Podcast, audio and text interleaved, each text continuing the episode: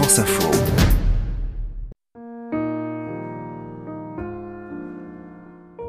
La Marseillaise, de l'intime à l'universel, Vincent Collet. La première euh, qui m'a vraiment, vraiment marqué, euh, c'était en, 1976, euh, lorsque Guy Drut a gagné la finale du 110 mètres haies aux Jeux Olympiques de Montréal. Et je regardais la, télé, donc je l'ai vu monter sur le, sur le podium. Et c'est ma première émotion qui est liée à la, à la Marseillaise. Je crois que c'est aussi euh, un moment de vocation, c'est-à-dire euh, dans cette Marseillaise, il y avait euh, des rêves, des ambitions qui naissaient, euh, la volonté d'être un jour peut-être à cette place-là dont je me souviens euh, comme si c'était hier. J'ai eu l'occasion de rencontrer Guy Drut euh, par, par, la suite. Je n'en ai jamais parlé, mais clairement, euh, on parle souvent des, poils qui se dressent. J'avais effectivement une sorte d'adrénaline, une envie de, de, se projeter vers des grands matchs. Et pour moi, c'était un symbole de réussite totale. Et quand il monte sur le podium et que j'entends cette Marseillaise, même si j'en avais que 13 ans, il y avait tout ça qui qui traversait ma tête.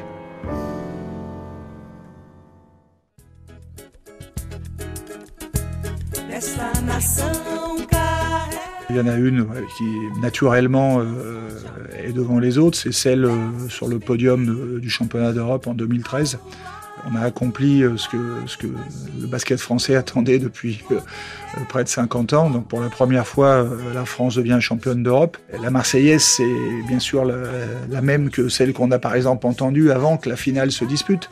Mais, mais c'est tout ce qui l'accompagne. C'est cette notion d'accomplissement, d'avoir fait quelque chose pour, bah, pour, son, pour le basket français, bien entendu, mais aussi pour son pays, quelque part, pour sa notoriété. Et ça, c'est c'est quelque chose qui se ressent très très très très fort. Voilà, donc c'est c'est pas une Marseillaise anodine. Quoi. On l'a chanté, je pense, euh, peut-être un peu plus fort que qu'à certaines occasions. Euh, j'allais dire peut-être aussi un peu plus faux que que en particulier en ce qui me concerne, parce que je suis pas très je suis pas très brillant dans ce domaine, mais mais bon, j'assume j'assume cette faiblesse, mais avec en tout cas beaucoup de, cœur et d'enthousiasme. À ce moment-là, je crois qu'elle a aussi servi d'exutoire. La, fierté qu'on avait en nous euh, d'avoir gagné euh, elle est passée dans cette Marseillaise. Vincent Collet, deux ans plus tard, vous avez vécu une autre Marseillaise mémorable, mais dans un registre différent. En 2015, euh, nous sommes allés euh, préparer le championnat d'Europe euh, en faisant un match donc à Belgrade, à la Beogradska Arena, donc une salle qui peut accueillir 20 000 spectateurs. Donc la salle était pleine. Et au moment des hymnes, donc la Marseillaise, deux, trois notes arrivent et hop, le blanc. Et donc ils essayent de faire repartir et ils n'y arrivent pas. Et donc, euh, nous avions dans notre staff euh, un médecin euh, qui, lui, était aussi chef de chorale.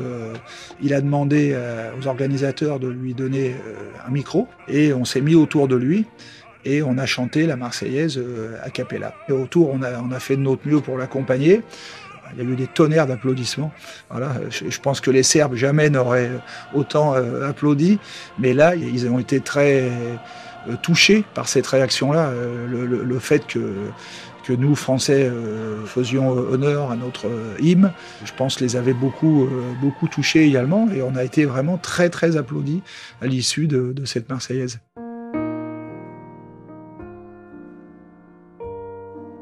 Vincent Collet, si vous deviez résumer la Marseillaise en un seul mot.